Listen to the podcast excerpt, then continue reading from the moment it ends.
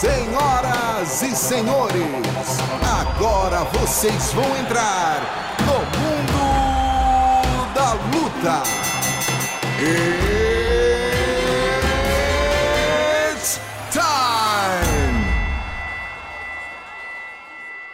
Salve, salve galera, sejam muito bem-vindos a mais uma edição do podcast Mundo da Luta, o podcast especializado em esportes de combate. Eu sou Marcelo Russo, editor do Combate.com, e estou aqui essa semana com meus dois companheiros de editoria aqui. Primeiramente, o nosso reverendo, a memória do MMA, Adriano Albuquerque. Tudo bom, amigo? Tudo ótimo, Marcelo Rússio. Muito obrigado por mais uma vez me apresentar tão bem aqui no nosso Mundo da Luta. É um prazer estar com os nossos amigos ouvintes mais uma vez. Isso aí. E também aqui com a gente o nosso surfista do.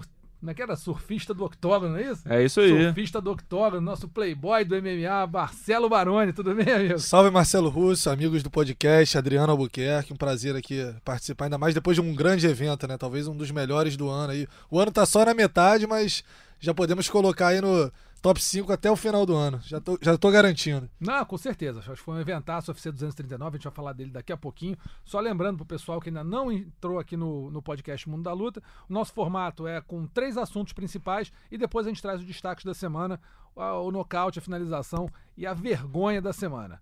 Vamos começar de cara com esse evento que o Baroni falou aí. O UFC 239 aconteceu no último sábado lá em Las Vegas.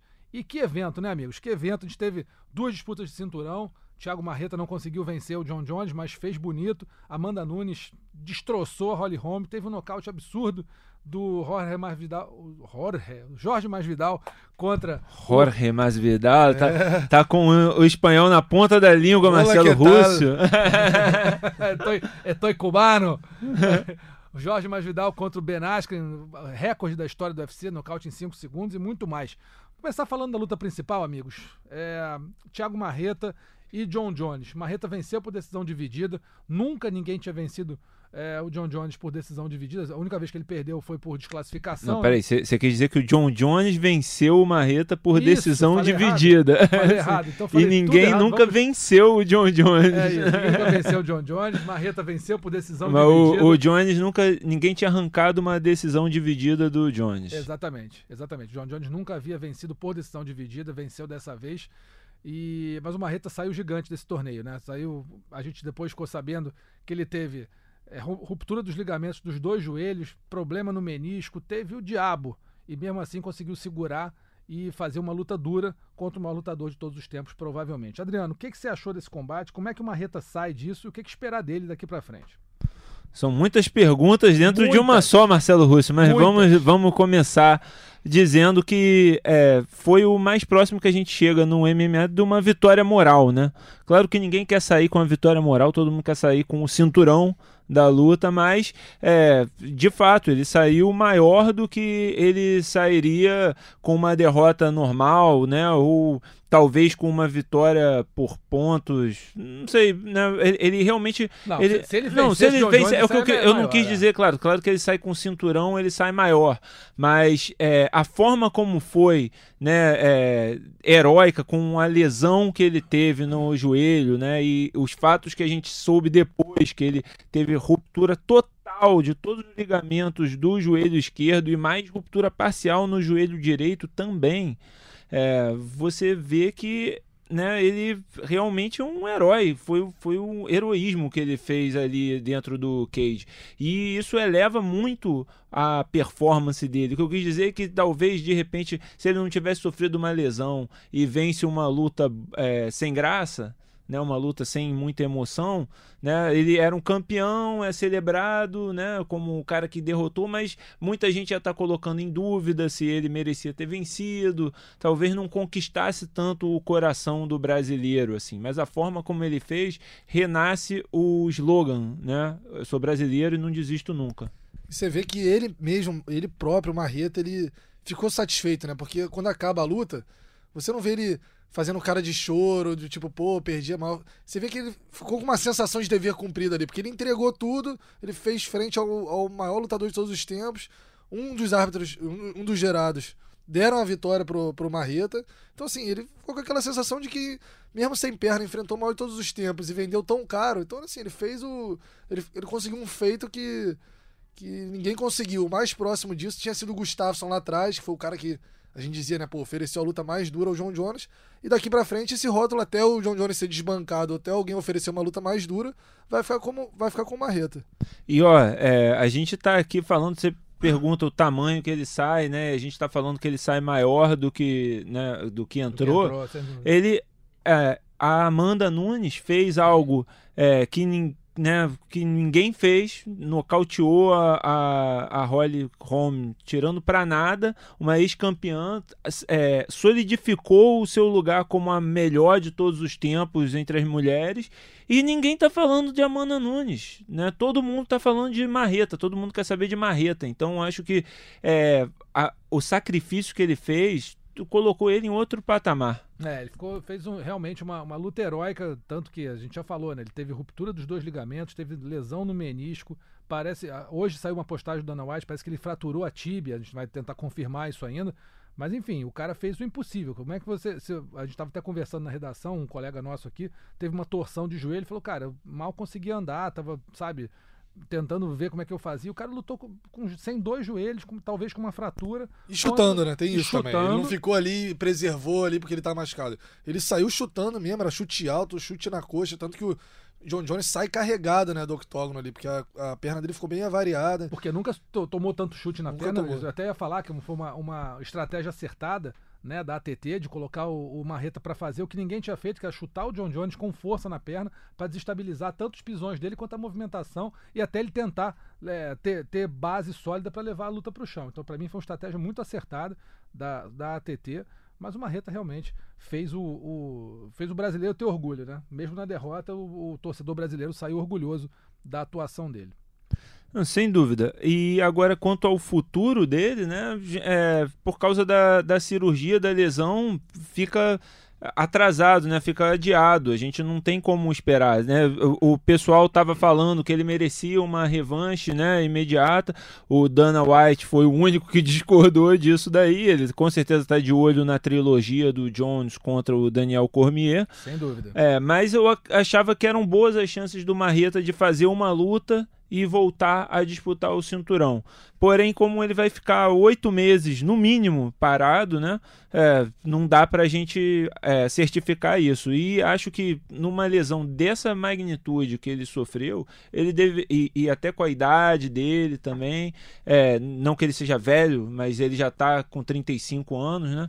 É, seria bom pra ele justamente ficar um ano mesmo. Faz que nem o Anderson Silva quando quebrou a perna. Fica um ano inteiro, um pouco mais de um ano sem lutar, se prepara bem, garante que os joelhos estão seguros para voltar a lutar. É, e até porque o Marreta não vai fazer luta mais de meio de card, né? Essa luta aí colocou no patamar de só fazer evento principal ou o- né, se, se a luta principal for uma decisão de cinturão, de repente um McGregor, uma super estrela assim. Aqui Fora no isso- Brasil ele é luta principal fácil, em É, qualquer pois lugar. É, pois é, acho que o Marreta não vai fazer mais luta de meio de card, então é, tem que se preparar bem, porque só vai pegar pedreira também, não vai pegar a luta principal contra a carne assada.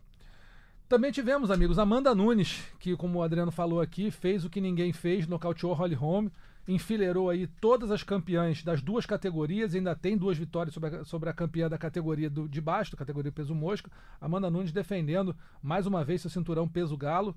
Qual o tamanho desse feito da Amanda para vocês? Para mim, ela tá num- numa reta de se tornar o Anderson Silva do feminino, porque o que a Amanda tem feito, tem feito de forma consistente, é acabar com as tops, com as melhores lutadoras de MMA do mundo das duas categorias. Ou seja, você não tem mais o que esperar dela a não ser solidificar essa grandeza, soli- solidificar esse reinado dela, né, Baroni? E eu acho que o que dá o tom de- desse tipo de, de comparação é a forma como você ganha suas lutas, entendeu? Porque se você faz um reinado, a lá Saint-Pierre, que pra mim é um dos maiores de todos os tempos, mas muitas lutas Decisão por pontos, é uma, uma coisa diferente. Agora você chegar ali, enfileirar, nocautear, finalizar e, e liquidar todo mundo, você mostra uma, uma, uma, uma supremacia, né? Um, um alto grau ali que você se- é- é- fica aquela coisa inquestionável, né? O que, que você vai falar? Eu esperava que a Holly Holm fosse oferecer uma luta dura para porque a Holly Holm se movimenta muito bem, tem um boxe muito alinhado, é comprida. Então achei que ela fosse oferecer, só que ela foi nocauteada justamente num dos pontos fortes dela, que é o chute alto. Ela tinha vencido outras lutas assim. E que todo mundo achava que a Amanda tinha que ter cuidado, né? Exatamente. E tinha mesmo, porque era um, era um ponto forte da, da Holly Holm. E a Amanda vai abrindo vantagem aí. né? Ela já era apontada por nós e por muita gente como a maior de todos os tempos, depois de vencer a Cyborg, ela tá abrindo esse caminho aí pra se tornar aquela coisa inquestionável. Assim, quando se falar em MMA feminino, falar Amanda, e aí depois o resto, Honda, Cyborg, etc. Mas Amanda muito acima. Agora, tem uma, uma coisa que ela falou na entrevista lá pro Rafael Marinho, lá em Las Vegas. Aliás, bela cobertura do Rafael Marinho, Evelyn Rodrigues Guilherme Roseguini, também o nosso Tigre, nosso Cinegra. É, que ela se acha a maior lutadora de todos os tempos, no masculino e no feminino. Aí já foi um pouquinho precipitado, pelo menos, né, Adriano? Não sei, Rússio. É? Eu já é, discutia isso, né? Já, já é, sugeria isso não sobre a Amanda, mas sobre a Cyborg. Né? Eu já achava que a Cyborg tinha, tinha que ser reconhecida como a melhor de todos os tempos, é, independente de gênero, pelo, pela longevidade que ela tinha como campeã. Hum. Se a gente é, argumenta que o Jones é o maior de todos os tempos por causa da qualidade dos oponentes que ele bateu e da longevidade, a Amanda só precisa da longevidade para chegar ali, porque a qualidade de oponentes ela está tendo. É, e a forma como, como o Baroni disse, a forma como ela bateu uma Holly Holm, que a Chris Cyborg precisou de cinco rounds para ganhar por pontos e por pouco, né, da forma como ela venceu ali Foi e uma a luta forma sem brilho, né? Cyborg e Holly Holm foi uma luta. Uma luta sem brilho, morna assim, exatamente. demais. E, e a- o- dessa vez foi de uma forma é, espetacular, assim como foi a vitória dela sobre a Cyborg. É, então, eu não vou dizer assim que ela se precipitou. Acho que ela está na conversa. Acho que ela não é ainda por causa da, da longevidade e por é, eu vou muito admito muito na minha lembrança é, afetiva do Anderson Silva para mim o período que ele ganha, que ele disputou ali que ele dominou o peso médio ele era simplesmente é, mágico, né? O que ele fazia era algo que ninguém faz, que nem a Amanda faz, entendeu? Então eu ainda colocaria eles dois ali, né? De repente o Fedor ali junto com ela. Mas acho que se ela mantiver essa longevidade, continuar fazendo o que ela está fazendo, ela vai ser a melhor de todos, independente de gênero, sim. É, eu não acho que a Amanda é, esteja no patamar de ser melhor de todos os tempos, que você tem. Isso que você falou, a longevidade é importante, o brilhantismo, né, a magia da, da- da- do estilo de luta e a efetividade. Efetividade ela tá tendo. Acho que não tem magia, acho que ela é muito pragmática, ela vai pra decidir a luta, não é, não tem a- aquele negócio de dar um show. O show é o show é o nocaute, né? É um artista do nocaute, mas não é aquela aquela como o Anderson fazia, ele fazia coisas que ninguém esperava de uma forma que ninguém nunca tinha Sim. visto, né? Cotovelado de baixo pra cima, ou sei lá, tantos e tantos golpes que o Anderson deu aí, de- aquela atuação contra o Forrest Griffin, que foi um, um absurdo. Então acho que a Amanda não tem essa genialidade. Acho que a Amanda é efetiva, é pragmática, ela vai pra cima, sabe? Aquele é, é- é o, é o artilheiro, o cara que vai pro gol o tempo todo, não importa se o gol é feio ou bonito, ele faz o gol o tempo todo. Já o Anderson é aquele cara que fazia o gol, né? O gol de Pelé. É, Então, por isso, eu acho que ele, ela não tem ainda os atributos pra ser a melhor de todos os tempos. São, Mas são muitos tá critérios caminhando. também, né? São, é, é, às vezes é muito Pois é. subjetivo também. É né? muito exemplo, subjetivo. Pra mim, pra mim, o John Jones, assim, o Anderson, pra mim, foi o mais mágico que eu vi ali. É o cara que Exato. você queria assistir pra ver o que, que ele vai arrumar, entendeu? O que, que ele vai fazer. Mas, assim, pra mim, o John Jones, em termos de dificuldade de adversários, por também exemplo. É, né? Quer dizer, ele, Consegue tira também, ele tem- golpes que são absurdos. Ele tem um, um, Um arsenal, quê, é. Ele não é tão pragmático. Ele tem esse arsenal, ele dá os golpes giratórios. Isso. E, assim, a quantidade de ex-campeões que ele enfrentou, entendeu? A quantidade de, de é lutadores de diferencial gabarito dele, exemplo, e que ele Anderson. atropelou, por exemplo, entendeu? Dá a ele essa condição, mas, enfim, são coisas discutíveis. E a gente fala muito do Khabib, ah, o Khabib tá invicto. Cara, o John Jones tá invicto também. A Tá invicto, Tem é. aquele asteriscozinho ali porque a gente né, sabe da, daquela luta lá do golpe ilegal, mas, cara, foi uma luta que. Foi um negócio que aconteceu, não foi, ele não foi dominado, alguém ganhou ele, ninguém superou ele, entendeu? Foi um golpe Exatamente. legal, é diferente. E eu vou acrescentar mais uma coisa que falta para Amanda realmente ser é, declarada a melhor de todos os tempos. Vai Além lá. da longevidade, o, acho que o- a gente realmente viu o quão grande John Jones, Anderson Silva, é, Jorge Sampierre e Demetrius Johnson eram quando eles passaram dificuldade tiveram que mostrar coração na luta. A, a Amanda ainda não teve uma luta que ela precisou mostra- ganhar na raça, ganhar no coração. A luta contra a Valentina, a revanche dela, mais ou menos, mas ela não chegou a correr um risco grande de ser nocauteada, assim, tava, pô, ela tá perdendo, tem que ganhar esse round. Tava, foi uma luta parelha, ganhou ali.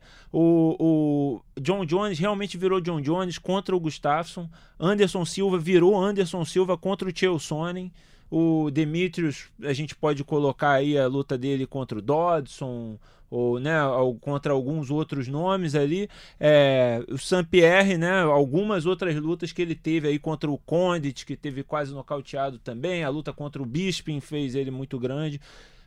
A gente precisa ver ainda ela, como ela reage quando ela tá ca- nas cordas, né? Ali é, quase perdendo uma luta, como ela consegue vencer. Esse vai ser o, o coração para provar que é a melhor de todos os tempos. Agora, só um ponto também que eu acho legal da Amanda, se de fato vier a acontecer, é, é que ela, ela quer a revanche com a Cyborg, né? E ela poderia se colocar no ponto de não fazer essa luta nunca mais. Porque assim, se a Cyborg nocauteia ela, ela se coloca ali como ela deu o troco, entendeu? E a Amanda perdeu, vai perder o cinturão. Isso diminui o- um pouco o, tamanho dela, o feito dela, porque a Cyborg devolver. E ela querer isso, né? Porque tem- a gente vê muitos casos de. O cara ganhou, não vou dar revanche porque eu não tenho nada a ganhar com isso. O Anderson, por exemplo, não tô dizendo que o Anderson não quis lutar com, com o Vitor, tá? Mas pra ele ele não teria mais nada a ganhar, cara. Ele não ia fazer nada melhor do que o que ele fez com aquele chute. É, não ia. verdade. Não teria, não teria um feito maior do que Verdade, aquilo que ele, que ele fez. Mas tem um ponto que o Adriano falou aí, da- de você ir a águas profundas e conseguir sobreviver. Eu lembro da Amanda contra a Cat Zingano, ela teve nesse momento. Tá bom que era outra Amanda, não estava ainda treinando no- no- na ATT como né, tá hoje, com toda a estrutura possível e também mais experiente, mas ela teve em águas profundas, né? Teve na, na- no- no- passando perrengue máximo ali contra a Cat Zingano, ela não conseguiu voltar. A gente precisa ver hoje, a Amanda de hoje. É, é isso, tipo é isso. É essa Amanda agora que precisa saber. Porque o Anderson também, antes do Chael, também perdeu lutas e Sim. também não, não soube reagir. Mas é, depois, quando é campeão, quando tá no conforto, tá dominando todo mundo e você finalmente pega alguém que te testa, é aí que a gente precisa que você vê o tamanho do campeão. Perfeito. E é para finalizar aqui falando do UFC 239, claro, não podia deixar de falar do recorde, né? O recorde histórico do UFC, luta mais rápida da história do evento, de 20 e tantos anos, mais de 25 anos. Jorge Masvidal nocauteando Ben Askren com uma joelhada voadora em 5 segundos. Eh, Baixou em um segundo o recorde que era do Dwayne Ludwig. E Isso, seis segundos isso, do era Dwayne. seis do Wayne, agora foram cinco. Acho que podia ter sido até um pouco menos. Acho que essa- o reloginho correu um pouquinho. Acho que se bobear dava quatro segundos isso aí, essa, essa, é- esse nocaute. E aí? O que, que falar do Masvidal? O que, O- que falar dessa, dessa, da história dessa luta? O Herzog, né, o, o árbitro Jason Herzog também demorou, né? Ele tava do outro Ah. lado do cage, ele tá- até ele chegar ali foi o tempo de dar dois socos ainda na cabeça, por isso que ele deu cinco segundos. Agora eu, eu tive uma rara folga nesse fim de semana, né? Não estava Não aqui raro, cobrindo. Né, mas, não estava cobrindo o evento, né? Então eu fui assistir num bar e foi curioso, Rússio e Baroni. Na hora da luta, tinha um gringo do meu lado falando com um amigo dele, falando assim, assim que o cara deu a autorização, ele falou: "O Ben Askren nunca foi derrotado em inglês". E aí tomou a joelhada, acabou a luta. Eu já virei, o que que você estava dizendo mesmo, amigo?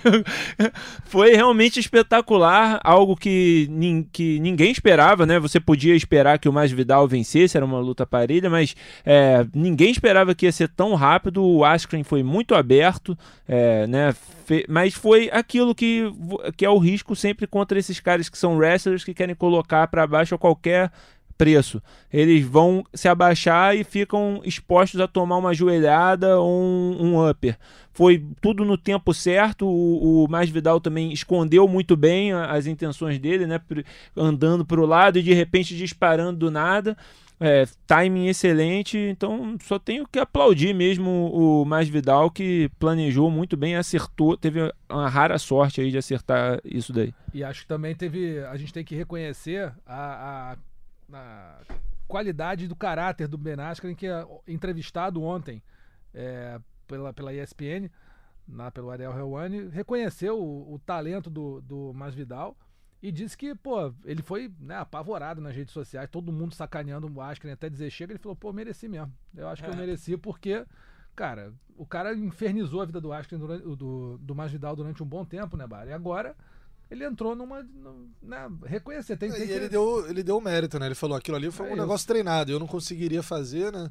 E não foi. Se fosse um mau perdedor, de repente vai falar, ah, acertou um Sorte. pombo sem asa, um golpe de sorte. Exatamente. E ele realmente reconheceu que foi estratégia do, do adversário, mérito do adversário. Saiu por cima nesse quesito aí de. Pelo menos não foi um mau perdedor, podia ter ficado numa choradeira. Ah, acertou sem querer, nunca mais vai fazer isso. E falou, é, mérito do outro, um abraço. Foi homem, foi homem. Foi, foi, foi bem. Tivemos aqui também lutas. Foi bem Askren, né? Nossa, Esse, meus amigos, é o Marcelo Baroni. Vocês Ó, estão Marcelo conhecendo. Foi bem. Vocês estão conhecendo o que, que é todo dia na redação, o Marcelo Baroni. é o que eu ia falar. Vocês estão achando que é só aqui? É todo santo dia na redação e ó, não é uma vez não, é pa- papo de 10. A gente teve aqui outras lutas que, é, que merecem destaque, a gente não vai poder falar de todas elas porque realmente o, o tempo corre, mas Ian Blachowicz venceu o Luke Rockhold nocaute no segundo round, nocautaço. Cláudia Gadelha venceu a Randa Marcos, está precisando de uma vitória aí e realmente conseguiu aí se impor, triplo 30 a 27. E outro nocaute muito bom do Song Yadong, o, o chinês que venceu Alejandro Pérez, nocautaço aos dois minutos do primeiro round. Então, esse aí, a gente passando a régua no UFC 239. Vamos para o nosso próximo assunto. O assunto número 2 do programa é John Lineker, que foi é, demitido pelo UFC, peso galo brasileiro, nocauteador, mão de pedra, nunca faz luta ruim. Foi demitido pelo UFC e cinco dias depois estava contratado pelo One UFC, caindo na categoria peso galo, que tem ninguém menos, Adriano, do que o nosso Bibiano Fernandes. Lineker seguiu os passos aí do Demetrius Johnson, Vitor Belfort e Ed Álvares, todos ex-campeões do UFC que foram é, contratados pelo One, e agora ele chega numa categoria que assim, não pode ter muita gente que não esteja no nível dele de trocação, mas tem pelo menos um, que é o Bibiano, pode até ter outros, mas o Bibiano certamente não é carne assada e poderia fazer um duelo fortíssimo com o Lineker, né? Mas eu vou te dizer, Rússio, eu acredito que no One ele vai lutar de novo no peso mosca. Por quê? O, é, o peso mosca no One é até 61,2 quilos, né? Que é o valor do galo no UFC. E lá você não, não corta peso, né? Você fica. Você tem que se. Você até corta peso, mas você tem que estar é, hidratado. Você tem que se manter bem hidratado. Acho que ele tem condições de se manter é, nesse, nesse âmbito de 61 quilos, 60 e- é, 61,2 e lutar normalmente hidratado, de repente enfrentar o Demetrius Johnson, que para mim é o, o grande plus disso daí. Ele tá indo para o One finalmente fazer uma luta que ele desejou por tanto tempo quando teve no UFC, que é, é, a equipe dele estava preparando ele para fazer, mas que por causa dos problemas dele em bater peso, ele acabou sendo forçado a desistir quando estava no UFC. Então, acho excelente para ele também, não vai ter que ficar se preocupando tanto em, em corte de peso, em, em pesagem, que era o grande é, é, pedra no sapato dele, né, enquanto teve no Ultimate. Contra o Bibiano seria interessante também, é uma categoria boa do Bibiano no One Championship. Tem alguns nomes interessantes, como esse que ele está fazendo a quarta luta já, o Kevin, Bellingham, né? é, o, tem o, o- enfim, o Reece McLaren. Acho que na- no peso mosca tem nomes mais legais também, né? Tem o Reece McLaren, tem o, o Adriano Miquinho. Então, cê- eu acho que vai ser bem interessante ele lutando no One. Espero que ele lute no mosca, mas se ele lutar no galo também vai ter desafios legais. O que, você acha, Baroni? Lineker no, no One pode fazer história? Pode ser um cara que vai fazer o nome dele mais do que ele fez no UFC? Cara, acho que sim, até porque o John Lineker não foi dispensado do UFC por deficiência técnica ou por ser um cara que não oferecia lutas empolgantes, enfim, ele foi uma questão extra-octógono ali, essas questões do peso, é, fez uma cobrança muito incisiva, né, pro UFC de ou vocês me dão uma luta, ou se não gostam do meu estilo me mandem embora, pro, me liberem do contrato, e aí deram a luta pra ele, ele saiu em cima da hora, talvez por uma imprudência, né, às, às vésperas da luta ali, é, abriu o supercílio quando, quando não era pra estar fazendo um treino né, tão, tão à vera, né, pelo, pelo que a gente é, percebe. Enfim, é um cara muito empolgante, oferece pô, lutas eletrizantes. é, o apelido Mão de Pedra não é à toa, ele é um cara nocauteador. Sempre fez luta empolgante, desde a época que ele lutava aqui no Jungle Fight no Brasil. As lutas no UFC dele sempre foram boas, então acho que é um cara que tem muito a acrescentar à organização. E a gente sabia que tinha vários, é, vários eventos em busca ali da contratação dele, porque justamente é um cara que todo mundo aprecia o trabalho. Não ia ficar dando sopa aí no mercado há muito tempo.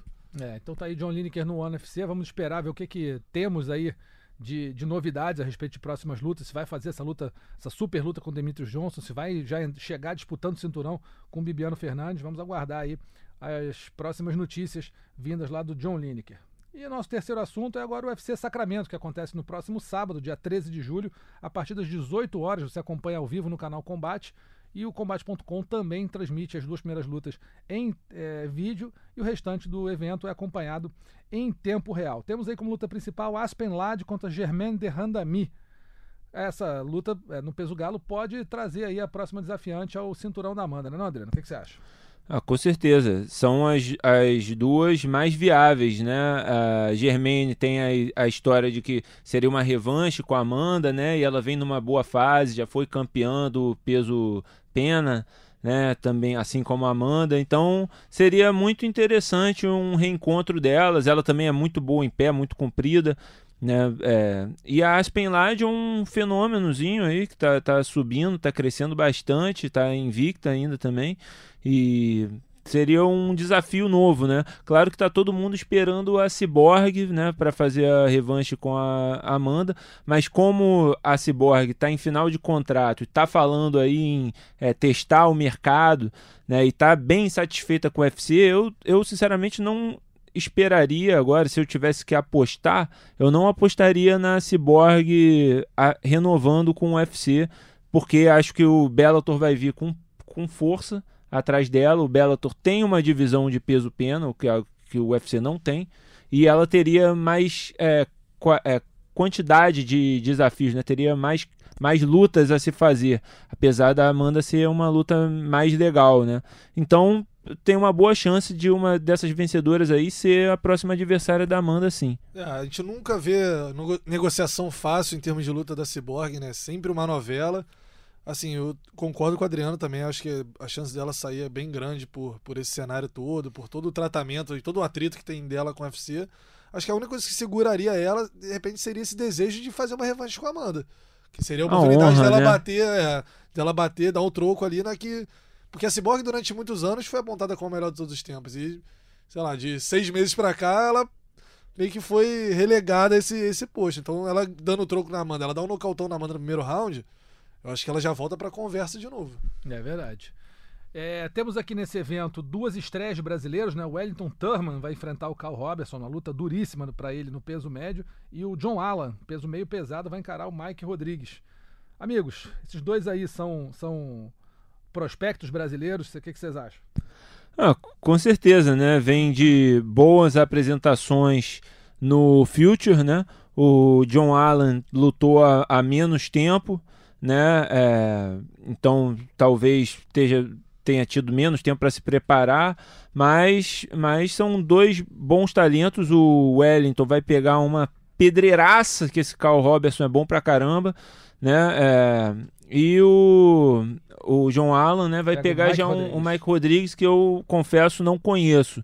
Mas tem, tenho esperanças, né? O John Allen ficou com uma imagem ruim aí pros fãs porque perdeu pro Vinícius Mamute, né? No, Ele fez no uma contender. luta dura com o Mamute, sabia? Ele fez uma luta dura. E o Wellington Turman foi um dos cortados ali pelaquela questão do visto e tal. Foi um, um dos que estiveram no radar aí do UFC. Tava, tava, tava dentro do programa, assim, foi a Duda Cowboyzinha e acabou sendo contratado posteriormente. É, a gente tem também é, o César Mutante abrindo o card principal contra o Marvin Vettori. Mas uma luta que eu queria é, discutir com vocês rapidinho aqui é uma luta que está no card preliminar, mas que para mim podia até estar no principal.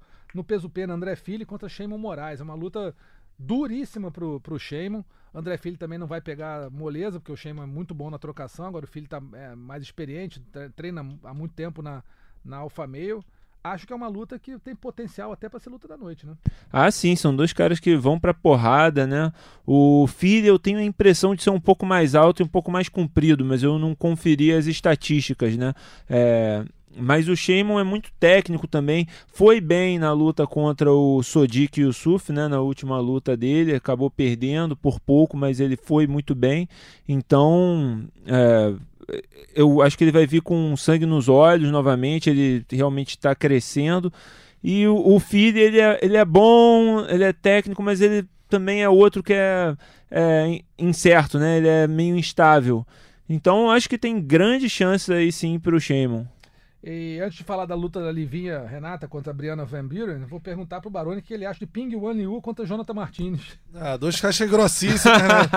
Essa luta aí todo mundo tá esperando. É briga de foice no escuro, né? Briga de foice no escuro.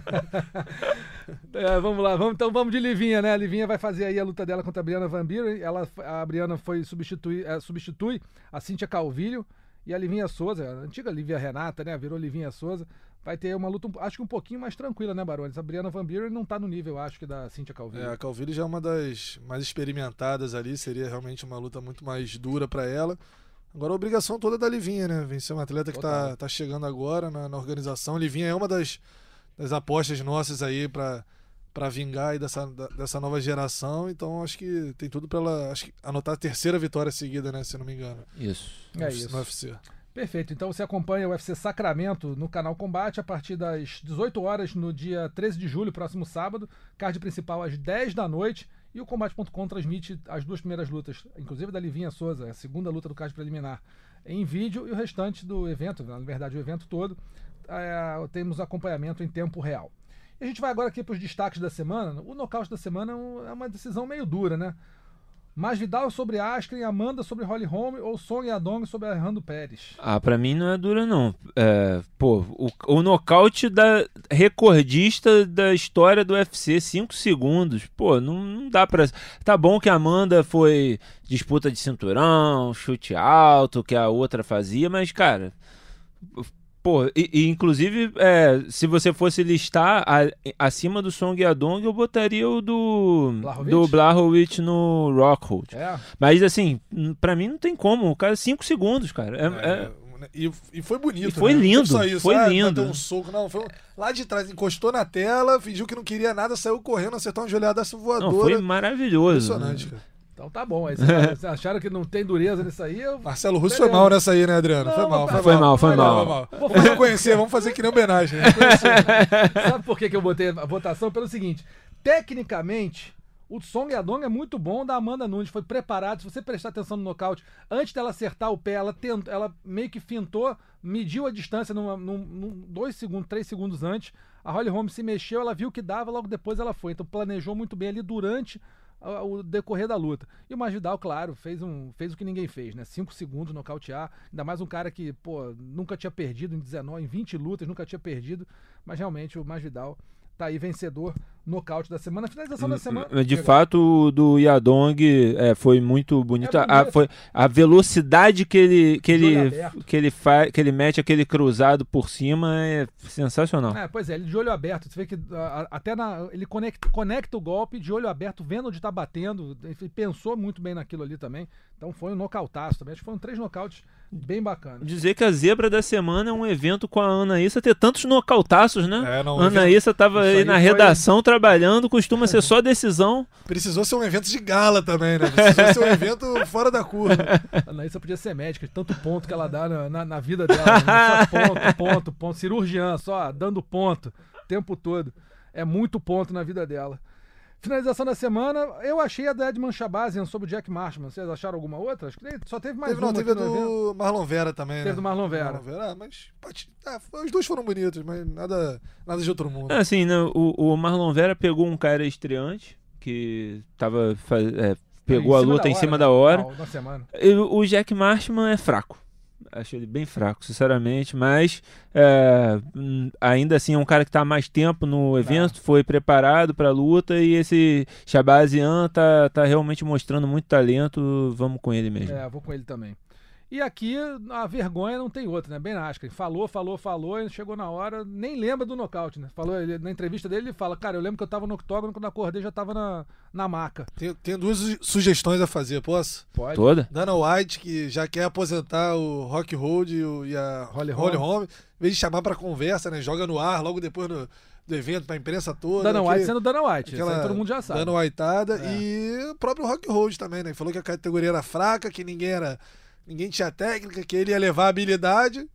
Tomou um baile, né? É, Segunda essa foi uma baita mandíbula. vergonha mesmo. A do, Baita a do Rockhold é uma baita vergonha. Vocês sabem, é, vou até mandar um salve pro Salve. nosso amigo, pro nosso amigo segurança aqui da, da Globosat do pô! O Alexandre, meu parceiro, que ele sabe muito de luta, Russo, sabe muito de luta, sempre converso muito com ele Ele sobre luta também pra falar. quando eu chego. E ele, a gente estava conversando sobre o trash talk, né, do Luke Rockhold, que não convence, né? O, o, e acho que a diferença do trash talk do Rockhold, do Cormier, de alguns caras para um do McGregor, né, do, do Chael até, o Chael nem tanto, mas principalmente do McGregor, é que o McGregor ele, ele mexe com a sua confiança. Ele vai no ponto que você, na sua insegurança, e mexe com isso. Se, se, ele sabe que você tem uma insegurança no seu cruzado ou na sua origem, na sua infância, ele mexe com aquilo e ali é, cria dúvida, incerteza e faz o cara pensar. Agora, o, o do Rockhold, ele só, ele só esnoba, ele não fala com propriedade, ele fala é, esnobando. E aí isso é, em vez de tirar a confiança do adversário, motiva o adversário, né? Então, ou seja, é, eu achei uma boa sacada de ser o Mico, muito seu, obrigado, muito obrigado, Adriano. Seu Rockhold. Agora, também, você falou do Dana White, para mim, pior isso é ele dizer que ninguém é, quem viu a vitória do Marreta é louco, não devia nunca mais pontuar. Só metade do mundo viu a vitória do Marreta. E eu não estou nem contando os brasileiros, que nós estávamos realmente motivados pela emoção, pelo coração. Eu dei a vitória pro Jones, mas, cara, o pessoal. Eh, desculpa, pro Marreta primeiro, só depois que eu revi que eu vi a, a nota, a vitória do Jones. Mas os próprios americanos estavam dando vitória pro Marreta. Então ele é chegar. Né? Ele chegar e dizer, não, foi claramente do Jones, espera aí, também não, né? Menos. Então vamos votar aqui. Qual foi a vergonha da semana? Vai lá, Eu vou no Luca Rockhold. É. é. Ah, eu, eu, apesar da minha defesa aqui, eu gostei do Rockhold também. Vergonha, vergonhoso o Rockhold. Ah, eu vou no, no Askren porque você perder em 5 segundos depois de falar dois meses né, é, é, vergonha pra caramba também. Você não pode. Não, é muito vergonha. Pô, se você chega lá, você fala, você perturba o cara, diz que o cara é um porcaria, que não joga, luta nada, que tá, pô, falador, chega lá, toma 5 segundos, cai duro, cara. Você to, sabe, você não, nem lembra. Pra mim, eu vou, eu vou nele aí, mas então por 2 a 1 um, ficou o Rockhold aí como a vergonha da semana. Amigos, muito obrigado aí pela, pela atenção de vocês. A gente vai ficando por aqui. Lembrando sempre, né, Adriano, onde é que o, o, podcast pode ser ouvido? Então, você pode seguir o nosso podcast no Pocket Casts, no Google Podcasts e no Apple Podcasts. É para seguir é, é muito simples. É acessar a página do Globoesporte.com podcasts, né, onde estão o podcast do Mundo da Luta, e lá tem os ícones com os feeds ali, é só clicar que você vai estar tá seguindo. Perfeito, então. Só chegar lá, seguir e acompanhar a gente toda semana aqui. Beleza, amigos? Um abraço. Semana que vem a gente volta. Tchau, tchau. Finalizado. Semana que vem tem mais Mundo da Luta.